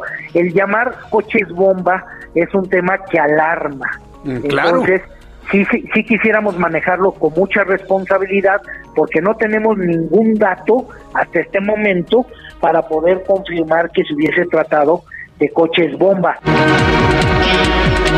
Ha descartado, no pueden hablar de coches bomba. Lo que todos los medios de comunicación han estado diciendo, que coches bomba explotaron en Tula. Hoy el procurador lo ha desmentido en primera instancia y pide que se avance primero en la investigación pericial. En otras noticias, Ainara Suárez, 19 años, habló de forma pública para dar su postura actual sobre el estado de su caso, luego de que la conocida como Just Stops, youtuber, fue encarcelada por mantener material pornográfico en resguardo de una menor de edad. La joven aseguró que dio una segunda oportunidad a Jocelyn, sí, que le dio una segunda oportunidad a Jocelyn Jostops, mejor conocida como esta, esta mujer en redes sociales, Jostops, quien ayer abandonó el penal de Santa Marta Catitla acusada por el delito de pornografía infantil reclasificada a discriminación. La influencer tendrá que ofrecer una disculpa pública y la agraviada determinó, determinó darle otra oportunidad a Jostops qué caso, ¿eh? Yo, sé que tal vez este, este asunto sale un poco de la línea informativa que tenemos, pero se ha convertido en un caso muy comentado por lo que algunos han interpretado se trata de excesos en la aplicación de la ley o de su interpretación también. En otros asuntos, tras la denuncia de vecinos de los héroes de Camac sobre aparentes retos humanos, restos humanos en la calle, policías acudieron al lugar confirmando que se trata de restos humanos que pertenecen a un bebé de meses de nacido que alguien abandonó en la calle y que fue atropellado por varios vehículos. Por el momento, no hay culpable por semejante atrocidad. Terrible, ¿no? Pero para, que vea, para que vea. Nos alarmábamos con ver a niños abandonados en China. Y eso sucedía hace algunos años, imagínense ahora aquí. De acuerdo con el financiero, el Instituto Federal de Comunicaciones le otorgará a la empresa de Carlos Slim, Claro Video, una concesión de servicios de televisión de paga. El resto de compañías de Slim tiene prohibido otorgar este servicio al ser consideradas como agentes preponderantes. En Múnich, Alemania, una bomba perteneciente a un avión de la Segunda Guerra Mundial explotó durante una perforación de una vía ferroviaria en el puente Donnersberger, pocos metros de la estación central de pasajeros. La detonación causó cuatro personas heridas, una de ellas con lesiones graves. Le informo que la profesora Ellison McNutt examinó unas huellas de la Etoli, Tanzania, descubiertas en 1978, al mismo tiempo que las pisadas de la homínida Lucy, que fueron ignoradas hasta 2019. Cuando se revisaron de manera cuidadosa, notaron que las marcas eran diferentes a otros registros. El día de hoy se confirmó que estas huellas pertenecen a un homínido de 3.6 millones de antigüedad desconocido hasta este momento. El presidente de Moderna, de la firma Moderna que hace vacunas, Stephen Hoge, afirmó que cree que las vacunas de refuerzo que llevan genes dirigidos específicamente a las mutaciones de la variante Omicron recientemente descubierta serían la forma más rápida de abordar cualquier reducción prevista en la eficacia de las vacunas. En caso de tener lista la vacuna contra esta nueva cepa o esta nueva variante, Moderna tendría que solicitar autorización a la FDA en los Estados Unidos. El expresidente argentino Mauricio Macri fue procesado por presunto espionaje cuando era jefe de Estado a familiares de los 44 marinos muertos en el hundimiento del submarino militar Ara San Juan en 2017. Indicó este miércoles el juez a cargo de la investigación Macri es acusado del delito de realización de acciones de inteligencia prohibidas en carácter de autor en virtud de haber posibilitado la producción de tareas de inteligencia ilegal. Estas son las noticias más importantes del día de hoy. Invito para que siga con nosotros. De saluda Jesús Martín Mendoza.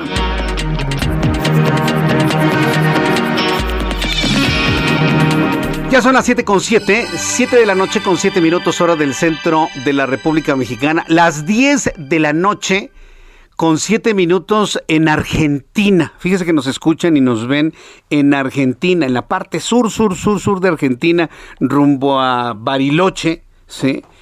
Muchos saludos para nuestra querida radioescucha Sofía, ¿sí? Me, da mucho gusto saludarte, estimada Sofía. Ahorita le voy a decir cuál es el apellido, Sofía Guzmán. Ella y toda su familia nos están viendo y escuchando allá en la parte más austral de Argentina. Entonces, desde aquí les enviamos un enorme abrazo y gracias por estar con nosotros. Vamos con nuestros compañeros reporteros urbanos, periodistas especializados en información de ciudad. Javier Ruiz, adelante, ¿en dónde te ubicamos? Gracias, Jesús Martín. Justamente continuamos recorriendo la zona centro. Ya lo adelantabas, continúa colapsado, pues varias calles y avenidas principalmente que conectan al primer cuadro de la capital. Muchas personas eh, que han salido pues, de este primer tercer informe de gobierno, pues han salido ya justamente a tomar estos vehículos, estos camiones que estaban estacionados, tanto en estas calles como en Paseo de la Reforma, Bucareli, parte de la Avenida Hidalgo, incluso también alcanzamos a observar hace unos momentos algunos ya en el eje central Lázaro Cárdenas. Esto está provocando que el avance sea complicado, aunado a ello pues el constante cruce de bastantes personas que llegan a este punto. Hay que evitar, pues principalmente la zona del eje central Lázaro Cárdenas, el Paseo de la Reforma, avenidas como 20 de noviembre, la avenida Bolívar, también la avenida José María Zaga, pues prácticamente todo este perímetro está totalmente colapsado. ¿Alguna alternativa que podemos sugerirle al auditorio? Es utilizar insurgentes, el avance es un poco más aceptable para quien desee llegar a los ejes 1 y 2 norte, como en el sentido opuesto hacia el Paseo de la Reforma, la avenida Chapultepec, o bien para llegar también a la zona del viaducto Miguel Alemán, y finalmente el eje 1 norte también ya con avance complicado, es que muchas personas están utilizando esta avenida como alternativa para evitar el zócalo, lo que está provocando que el avance sea lento para llegar en dirección hacia la zona del circuito interior. De momento, Martín, es el reporte que tenemos. Gracias por la información, Javier Ruiz. Estamos atentos, buenas noches. Gracias, muy buenas noches. Vamos con nuestro compañero Gerardo Galicia. ¿En dónde te ubicamos, Gerardo?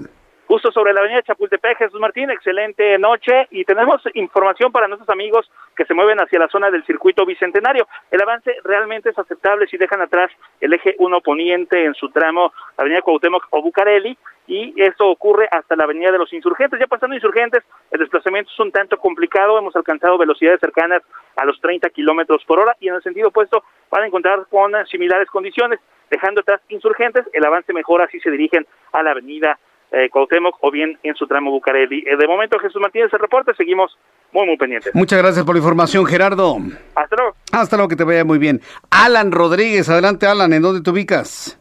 Jesús Martín, amigos, muy buenas noches. En estos momentos todavía continúan las severas afectaciones por la retirada de personas que han viajado hacia la zona centro de la Ciudad de México. Severamente afectada la avenida Pino Suárez con avance lento por la parte de los autobuses que se dirigen hacia la zona de Calzada San Antonio Abad en dirección hacia el viaducto y continúan hacia la zona sur de la capital. Perdón, también la avenida Vértiz a partir de Arcos de Belén hasta la zona de viaducto presenta avance lento. En su sentido contrario, también el avance en estos momentos ya es constante. Sin embargo, al acercarse a la zona del primer cuadro de la capital, el avance empeora y también pues mucha precaución porque en este primer cuadro de la capital tenemos un gran número de personas deambulando en el arroyo vial vehicular. Por lo pronto, el reporte que tenemos. Muchas gracias por esta información, Alan Rodríguez. Continúa el 20. Hasta luego. Son los autobuses, son centenares de autobuses que acar perdón, llevaron a estas personas desde varios puntos de la República Mexicana hasta el Zócalo y ahora ya los llevan de regreso a sus, a sus lugares de origen, principalmente la zona metropolitana del Valle de México, municipios del Estado de México, algunos de Guerrero, los más lejanos de Puebla, de Veracruz. Sí, hay, hay este, autobuses que vienen de Michoacán, que vienen, muchos de Guerrero, por cierto, sí.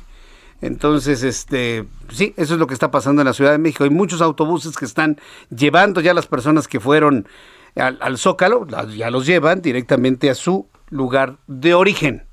Y eso es noticia, usted lo puede ver. Es más, a través de mi cuenta de Twitter, arroba Jesús Martín MX, le estoy invitando a que me comparta fotografías de los autobuses que ya van abandonando y se van rumbo a las autopistas hacia el norte, hacia el sur, hacia el este y hacia el oriente, hacia el oriente y hacia el poniente. Entonces le invito para que me envíe sus fotos en mi cuenta de Twitter, arroba Jesús Martín MX.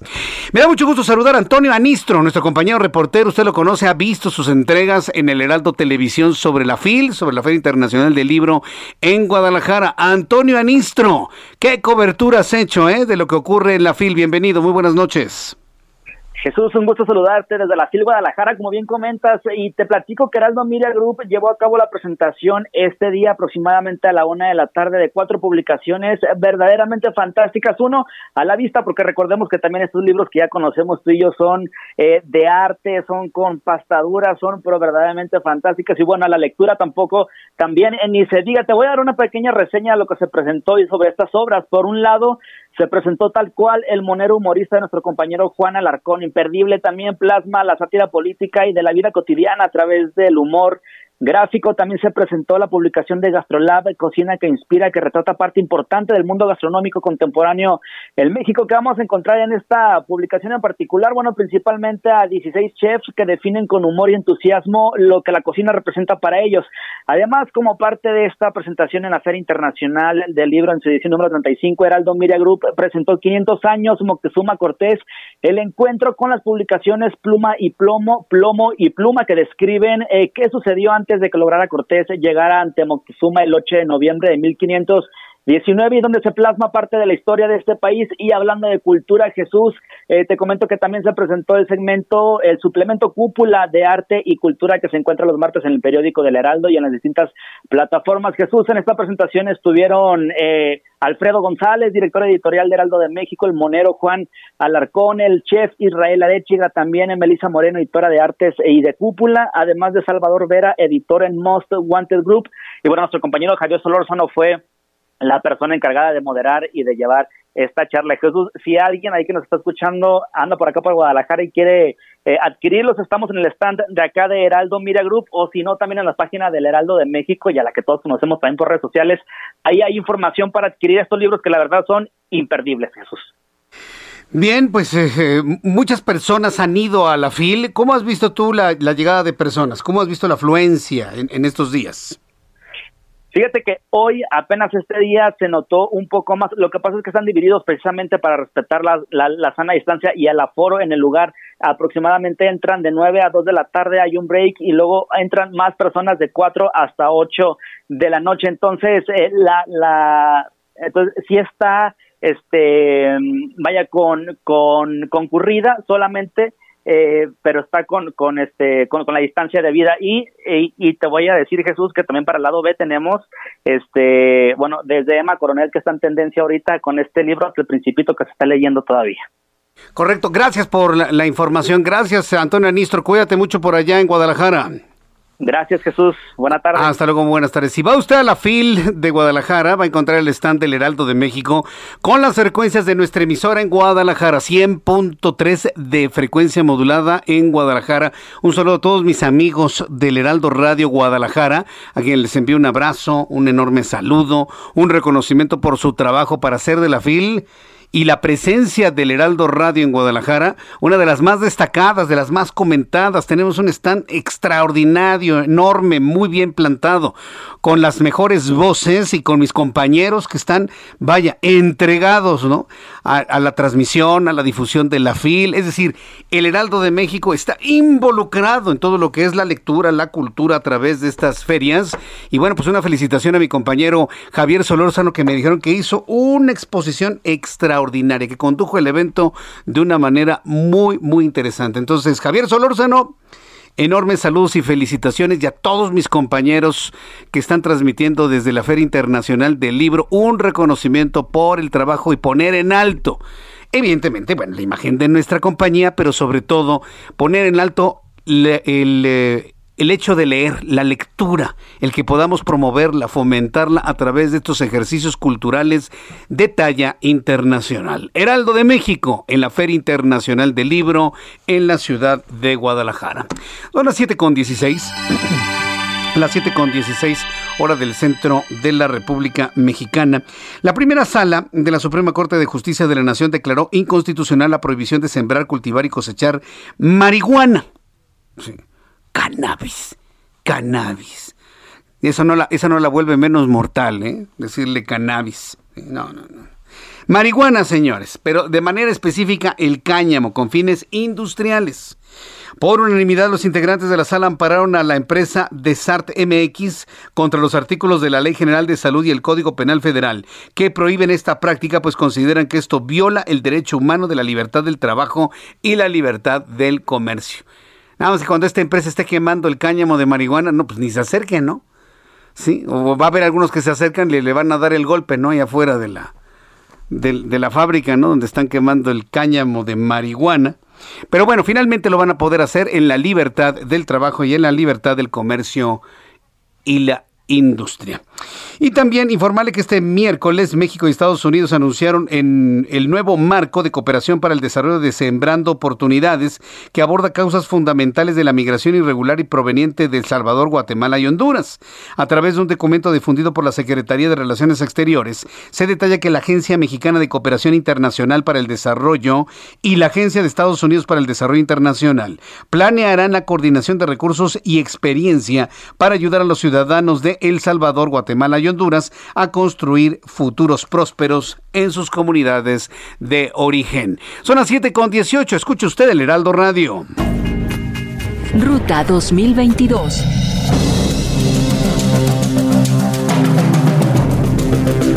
Estamos rumbo al proceso electoral del año 2022. Lo central del proceso electoral del año que entra es la renovación de seis gubernaturas en el país. Tengo comunicación en estos momentos con Cuauhtémoc Ochoa.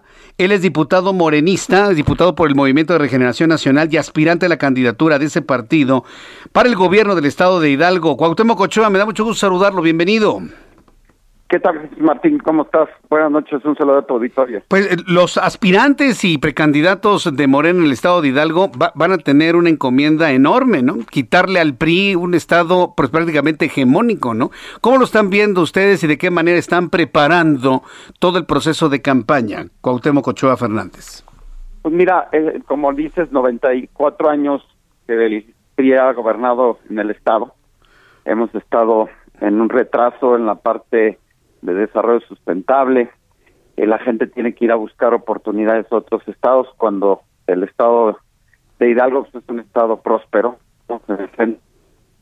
Nos conectamos con el sur, con el sureste, con el centro del país y la gente tiene que ir a buscar oportunidades a Querétaro, a Puebla, cuando en nuestro estado eh, hay desarrollo, tenemos petróleo, tenemos agua, tenemos campo, eh, ahora sí que el desarrollo ha sido no como lo quisiéramos nosotros los hidalguenses y en esta 2022 yo estoy seguro que en Morena y esperando que las aspiraciones de Cuauhtémoc Ochoa puedan ser eh, para llegar a ser eh, candidato a gobernador y ganar esta elección.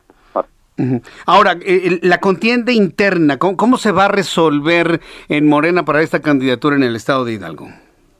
Pues mira, ha habido ya dos procesos, el Consejo estatal, el, Consejo Nacional. Estamos esperando que el Comité Nacional de Elecciones eh, nombre a los seis aspirantes para contender en una encuesta. Esta encuesta determinará el candidato, ya sea mujer o hombre, a la gobernatura del Estado de Hidalgo. Aquí lo importante mencionar es que Cuauhtémoc Ochoa tiene la capacidad de poder gobernar. he sido secretario de Obras, secretario de Turismo, subsecretario dos veces diputado federal, conozco los 84 municipios del estado, sé lo que le duele hoy a nuestro estado, sé de la importancia que el estado Hidalgo tiene en cuestión eh, en cuestión de desarrollo en la parte de la agricultura. Hoy Hidalgo el 50% del consumo de las frutas y legumbres se dan en nuestro estado, pero tenemos un problema porque existen la gente que comercializa los, los productos y exprime a la gente del campo lo que tenemos que buscar es el vínculo directo del agricultor con el comerciante para poder que, hacer que ellos puedan generar desarrollo, generar empleo y de esta manera contribuir con el enorme desarrollo que tiene nuestro Estado. Ahora, hablar de lo que tiene el Estado y sobre todo en el tiempo en el que estamos en la reactivación económica, claro, si lo, lo permite Omicron, ¿eh? porque ahí viene Omicron y esperemos que no sea tan, tan grave como Delta. Pero bueno, dejemos esto de alguna manera de, eh, paralelo a lo que es la reactivación económica. ¿Cuáles son las vocaciones del Estado de Hidalgo? ¿Cuáles son las áreas económicas que buscarían ustedes impulsar? Pues mira, tenemos un enorme campo en la parte agrícola. También tenemos lugares bellos de una naturaleza importante como es la Huasteca, que aparte es un es una región del estado que que merece desarrollarse, que la capacidad del turismo, como tú lo sabes, a nivel mundial, a nivel estatal, pues es un importante ingreso de rama económica para poder generar empleos, para poder generar desarrollo. Y el Estado de Hidalgo tiene ese potencial en la Huasteca, ¿no? Tenemos un vecino estado como San Luis Potosí, donde hoy recibe una gran cantidad de turísticas por de turismo, por lo que representa hoy la Huasteca, es la misma orografía, la misma geografía la que tenemos en nuestro estado, y eso es lo que podemos nosotros eh, potencializar para generar el desarrollo y de esta manera contribuir con algo que sucede en todos los en todos los estados de la República, más en nuestro estado, que es la desintegración familiar por la falta de oportunidad, y es lo que nosotros queremos recuperar para que podamos generar que esa desintegración se vuelva integración y podamos desarrollarnos, ¿no? Un tema importante también es el tema de la salud, que Hidalgo padece mucho en ese sentido, y tenemos que contribuir para que puedan existir más medicinas, para que puedan existir más. Pero todo esto eh, tiene que venir con una transformación que se va a dar el año que entra y la, la transformación tiene que venir de la mano de un desarrollo económico para poder salir adelante y buscar lo que hoy nosotros queremos en esta alianza que tendremos con los otros partidos políticos pero que será una alianza ganadora, ¿no? Correcto. Bueno, pues estaremos muy atentos de cómo se defina este, esta carrera en el estado de Hidalgo por parte del Movimiento de Regeneración Nacional. Cuauhtémoc Ochoa, muchas gracias por este tiempo para el auditorio del Heraldo Radio. Yo te agradezco eh, la entrevista y un saludo a tu auditorio. Buenas noches. Hasta luego, muy buenas noches. Son las 7 con 24 ya. Voy a ir a los mensajes, voy a ir a los anuncios. Eh, estamos muy atentos con nuestros compañeros reporteros sobre todos los conflictos vehiculares generados por los autobuses, centenares, autos, autobuses que están saliendo de la zona del Zócalo, ya cada vez más desalojado, ¿sí? Eh, y bueno, pues estaremos pidiéndole a usted y le estoy pidiendo que tenga mucha, mucha paciencia ante esta contingencia vial. Se trata de que llegue con bien a su destino. No se me desespere, por favor. Y aquí lo acompaño con las noticias. Voy a los anuncios y regreso enseguida con más información sobre Omicron, sobre el Día Internacional de Combate contra el SIDA. Hay información importante que ha dado a conocer el Instituto Mexicano del Seguro Social sobre este tema. Regreso con ello después de los mensajes.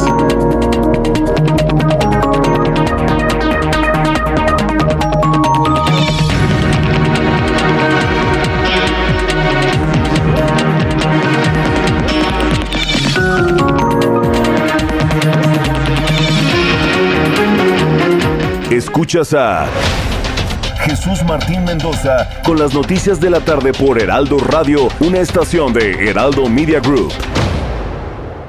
Heraldo Radio, la HCL se comparte, se ve y ahora también se escucha.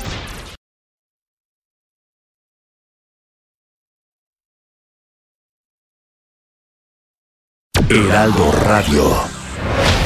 Escucha las noticias de la tarde con Jesús Martín Mendoza. Regresamos.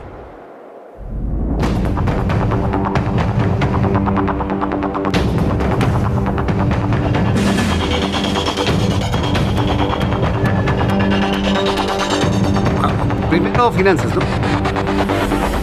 Ya son las siete y media, las 19 horas con 30 minutos, las 19 horas con 30 minutos hora del centro de la República Mexicana. Agradezco a una gran cantidad de personas que nos escuchan en las calles, en el transporte público, que me han estado enviando fotografías de cómo se encuentra la vialidad a esta hora de la tarde en las inmediaciones del centro de la ciudad. Me han enviado fotografías donde, bueno, las mismas fotos hablan por sí mismas. Así que si las quiere ver, le invito a que entre a mi cuenta de Twitter, arroba Jesús Martín MX, arroba Jesús Martín MX. Tiene que verlas para que vea cómo está el tránsito de la Ciudad de México a esta hora de la noche. Arroba Jesús Martín MX. Tenemos toda la información de economía y finanzas con Héctor Vieira.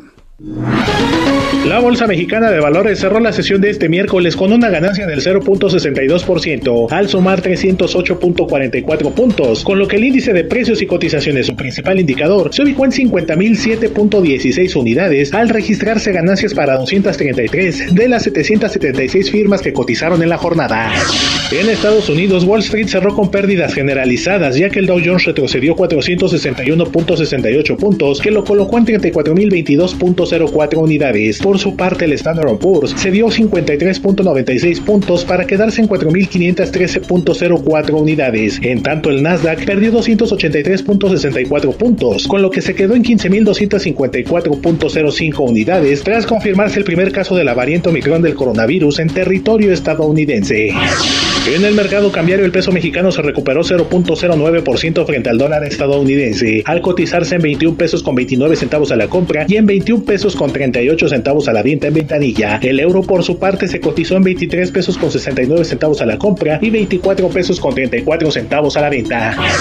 El Banco de México recortó del 6.2 al 5.4% su pronóstico de crecimiento económico para este año y del 3.2 al 3% para 2022, debido a un desempeño menor de lo esperado en el trimestre entre julio y septiembre, por lo que el nivel objetivo de la inflación y el crecimiento prepandemia podrían recuperarse hasta 2023.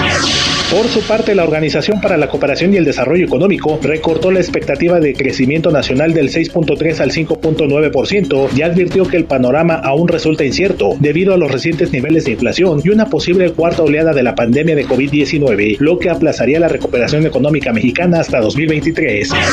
El Consejo Coordinador Empresarial anunció un incremento del 22% en el salario mínimo para el próximo año, lo que significa que en la zona libre de la frontera norte será de 260 pesos con 34 centavos, mientras que en el resto del país será de 172 pesos con 87 centavos, tras llegar a un acuerdo con el gobierno federal. El Banco de México anunció que durante octubre ingresaron al país 4.818.6 millones de dólares en remesas, lo que representa un alza de 9.29% respecto al mes previo y con lo que alcanzó un nuevo máximo histórico, para llegar a un acumulado en lo que va del año de 42.168.4 millones de dólares. Informó para las noticias de la tarde Héctor Vieira. Muchas gracias, Héctor Vieira, por toda la información de economía y finanzas, nutrido ¿eh? en materia de economía y finanzas. Y ahora que precisamente estamos eh, hablando sobre este asunto de los efectos de Omicron, el primer caso de COVID-19 en la mutación Omicron en Estados Unidos se detectó en una persona previamente proveniente de Sudáfrica, que viajó a California el 22 de noviembre, informó la Agencia Federal de Centros de Control y la Prevención de Enfermedades. La persona infectada presenta el cuadro de vacunación completo, presenta síntomas leves y ya está en cuarentena. La Casa Blanca dijo que las vacunas existentes proporcionan cierto nivel de protección contra Omicron y se recibió una tercera dosis, la protección es aún mayor, por lo que pidió calma, calma a la población. Pues sí, calma, pero están cerrando aeropuertos. Calma, no permiten la entrada de nadie que provenga de Sudáfrica. Calma, hay un mexicano que está varado en Mozambique, no puede salir. Calma. Entonces, ¿por qué los países europeos, qué saben los países europeos de Omicron, que han decidido nuevamente paralizar la economía y cerrar sus países y sus fronteras? Es pregunta nada más. En otras noticias, Arturo Saldívar, quien es el presidente de la Suprema Corte de Justicia de la Nación, está recordando en sus redes sociales 12 años, 12 años al frente de la Suprema Corte de Justicia de la Nación. Arturo Saldívar dice que ha tratado de honrarlo todos los días.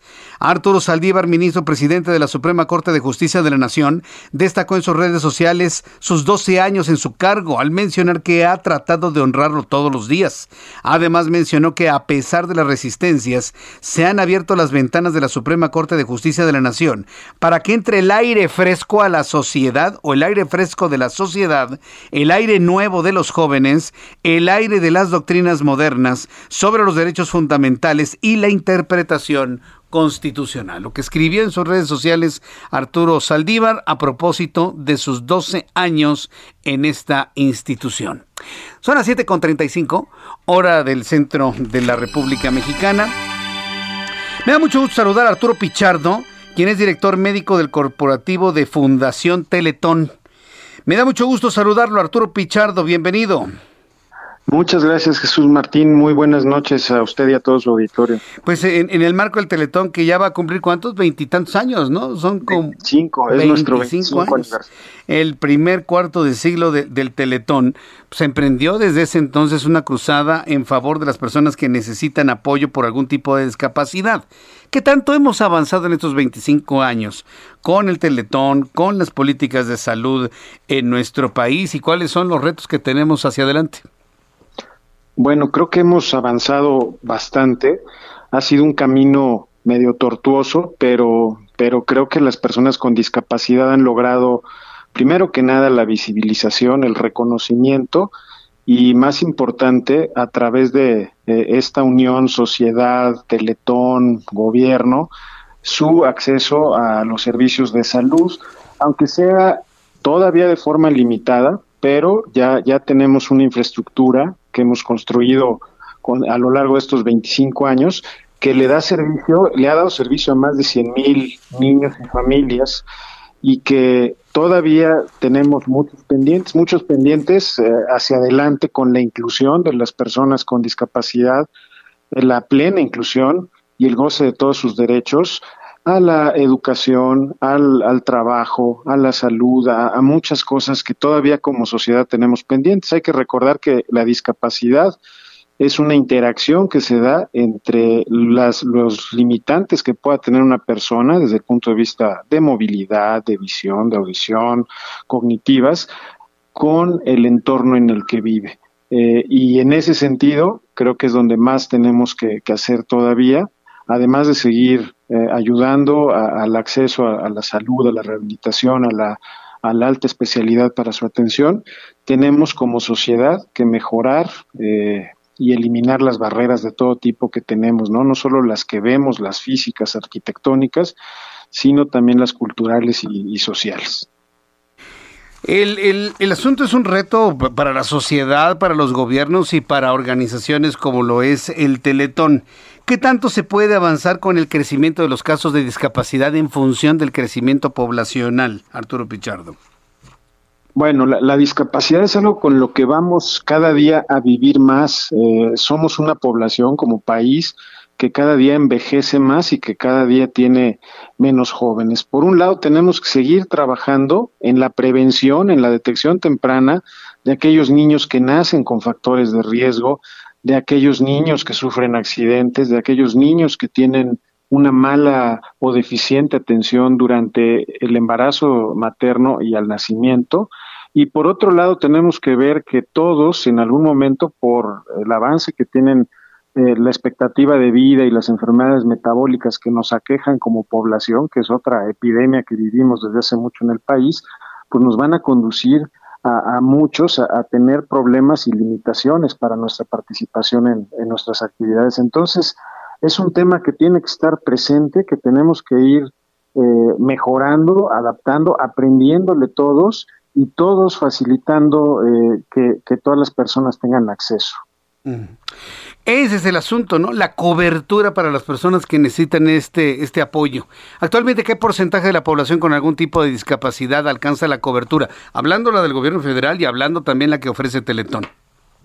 La verdad es, es una cifra muy difícil de establecer. Sabemos por, por los datos que tenemos de la última encuesta nacional de población que más o menos el 15% de la población tiene algún tipo de discapacidad. Pero eh, este, esta encuesta no contempla a los menores de 5 años por el tipo de criterios que se tomaron para, hacerla que para nosotros como Teletón corresponde a una tercera parte de, la población que atendemos, por ejemplo. Y por otro lado, sabemos que la, las instituciones eh, de atención en salud no tienen la infraestructura en rehabilitación eh, para atender la, esta, a este 15% de la población. Quizá eh, el Sistema Nacional eh, DIF, nosotros como Fundación Teletón, somos los que más eh, cobertura tenemos a nivel nacional.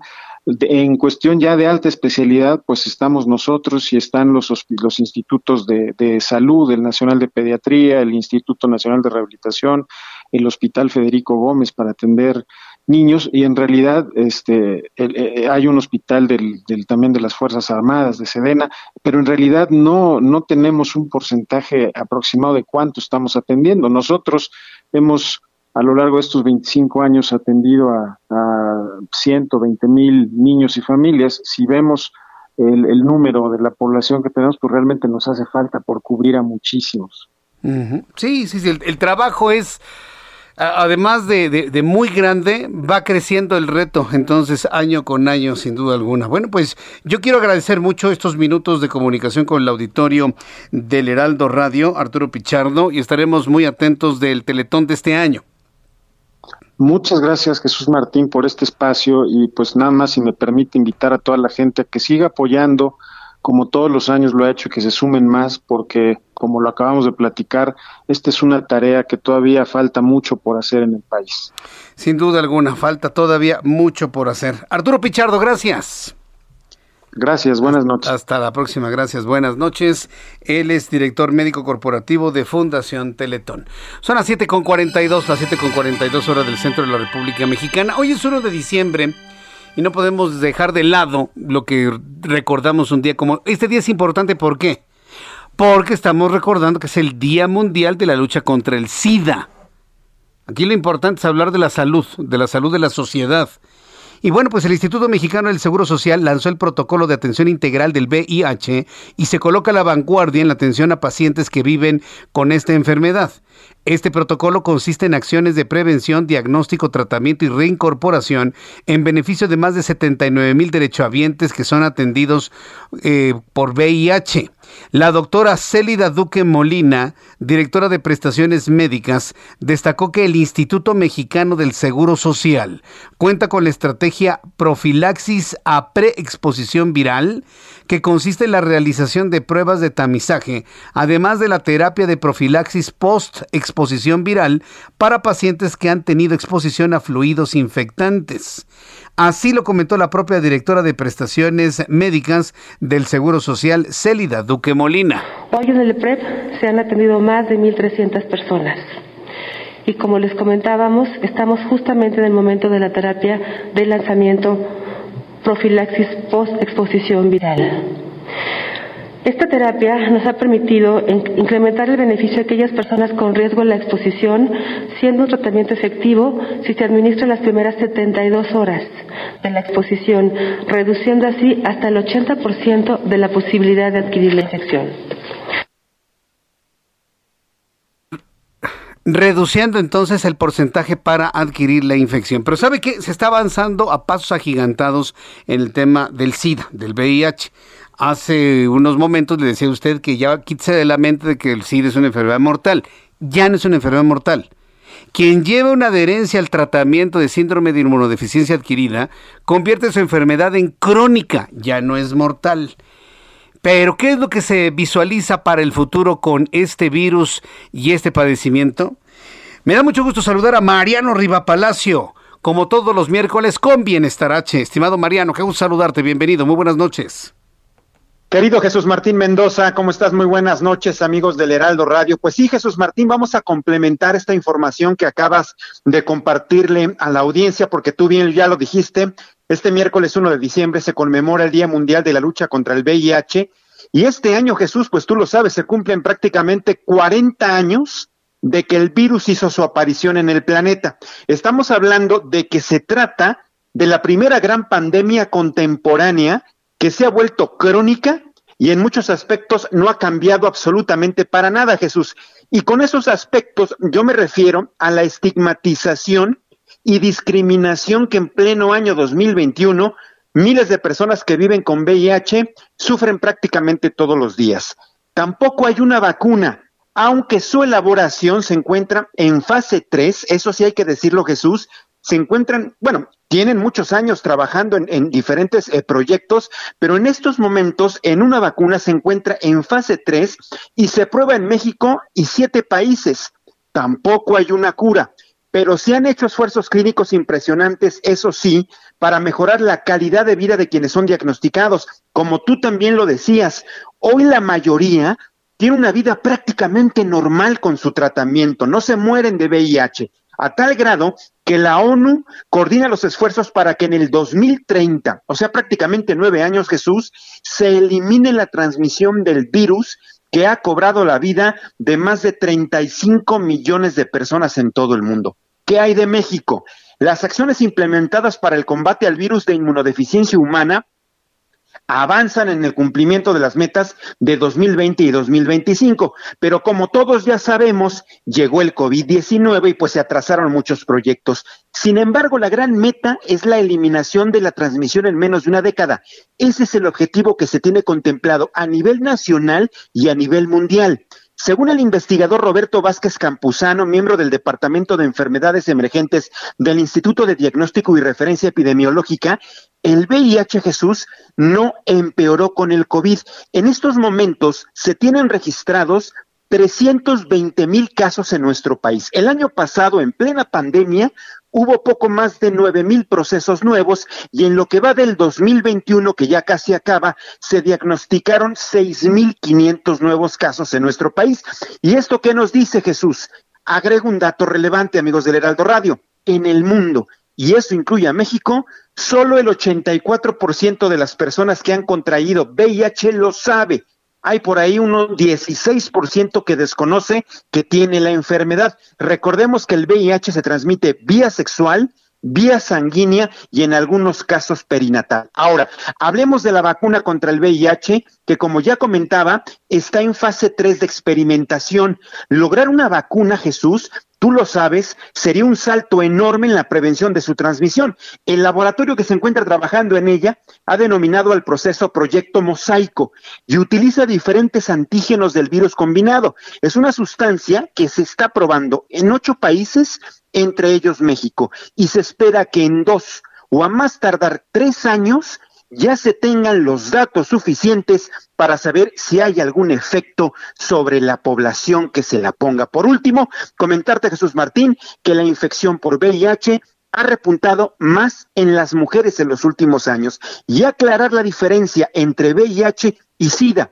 El VIH es la infección como las que produce cualquier virus que pasa por varias etapas y el SIDA es el estado más avanzado de esa infección, donde el sistema inmune pues va perdiendo su capacidad de respuesta y se presentan infecciones oportunistas. Pues con estos datos, querido Jesús Martín Mendoza, amigos del Heraldo Radio, quería compartir con todos ustedes esta información que sabemos es muy importante, prácticamente 40 años de este virus, no se ha llegado todavía una vacuna, hay esperanza, ojalá de verdad no pase más de cinco o seis años para que ya se pueda tener una vacuna y se pueda aplicar a la población en general, querido Jesús Martínez. Hemos tenido que esperar casi medio siglo ¿eh? para que llegue la vacuna en el caso, del caso del SIDA y vaya información de último momento que nos estás compartiendo, Mariano. Regálanos tus redes sociales para que el público te pregunte y te siga. Por supuesto que sí, querido amigo. Estamos en Twitter, arroba JM Rivapalacio, arroba JM Rivapalacio y también en Facebook Mariano Rivapalacio Yáñez, ya cualquier cuestión, yo directamente la contesto. Correcto, Mariano, muchas gracias por esta información, que la pases muy bien y que tengas muy buenas noches. Gracias Jesús, buenas noches a todos. Hasta luego, que te vea muy bien. Son las 7.49, hoy con la idea de que usted se encuentre saludable en todos los sentidos, ¿eh? En todos los sentidos. Me interesa que conozca sobre estos asuntos. Fíjese que hoy tengo aquí en el estudio, bueno, a través de la línea telefónica, al doctor Arturo, Hugo Arturo Manzanilla García, jefa del área de tumores urogenitales del Servicio de Urología del Hospital General de México. Eh, doctor Manzanilla, gusto en saludarlo. Bienvenido. Muy buenas noches. Muy buenas noches, Luis Martín, para servirle. Hemos estado tan entre... Perdone. Con mi agradecimiento por permitirme difundir este, algunos datos de esta enfermedad tan importante para nosotros los mexicanos. Estamos hablando del cáncer de próstata. Estamos tan entretenidos con el COVID que hemos olvidado hablar de otros padecimientos a la opinión pública. ¿Cómo está la prevalencia de cáncer de próstata en México en comparación con otros países, doctor? Se ve muy muy concreto. Te puedo comentar que el año pasado, a pesar de pandemia, se reportaron en México 26.742 casos nuevos de cáncer de próstata. Eso significa que cada día se están diagnosticando 80 hombres con cáncer de próstata en nuestro país y cada día también 20 hombres con cáncer de próstata se van a morir por la enfermedad. Esa importancia tiene esta terrible enfermedad para nosotros los mexicanos, Luis Martín. Eh, ahora bien, eh, si tenemos en cuenta esto, ¿qué es lo que está provocando cáncer de próstata en México? ¿Es el estilo de vida? ¿Es la genética? ¿Es el crecimiento benigno? ¿Qué, es lo que la produce? El, el, cáncer de próstata, por desgracia para nosotros los hombres, no es un problema único de México, es un problema mundial, es un verdadero problema de salud en el mundo con decirte que eh, es una primera causa de muerte en hombres de antes de los 70 años de edad en 112 países. Y regularmente, año con año, el cáncer de próstata tiene una incidencia que está única y exclusivamente por detrás del cáncer de mama, que es otra tilde para nosotros, nuestra población del sexo femenino, a quien tenemos que brindarle toda nuestra atención igual, y por detrás del cáncer de pulmón. El cáncer de próstata regularmente está rangueando entre lo que es el tercero y segundo lugar después de estos dos cánceres que acabo de comentar. Pero cuando hablamos de mortalidad en hombres de 50 años, sin duda, es el número uno. Si se, detecta, si se detecta un cáncer de próstata a tiempo, ¿es curable? Por supuesto. Eso es muy importante que eh, nosotros tratamos de difundir en la Asociación Mexicana de Lucha contra el Cáncer y la Alianza Uniendo Fuerzas contra el Cáncer de Próstata.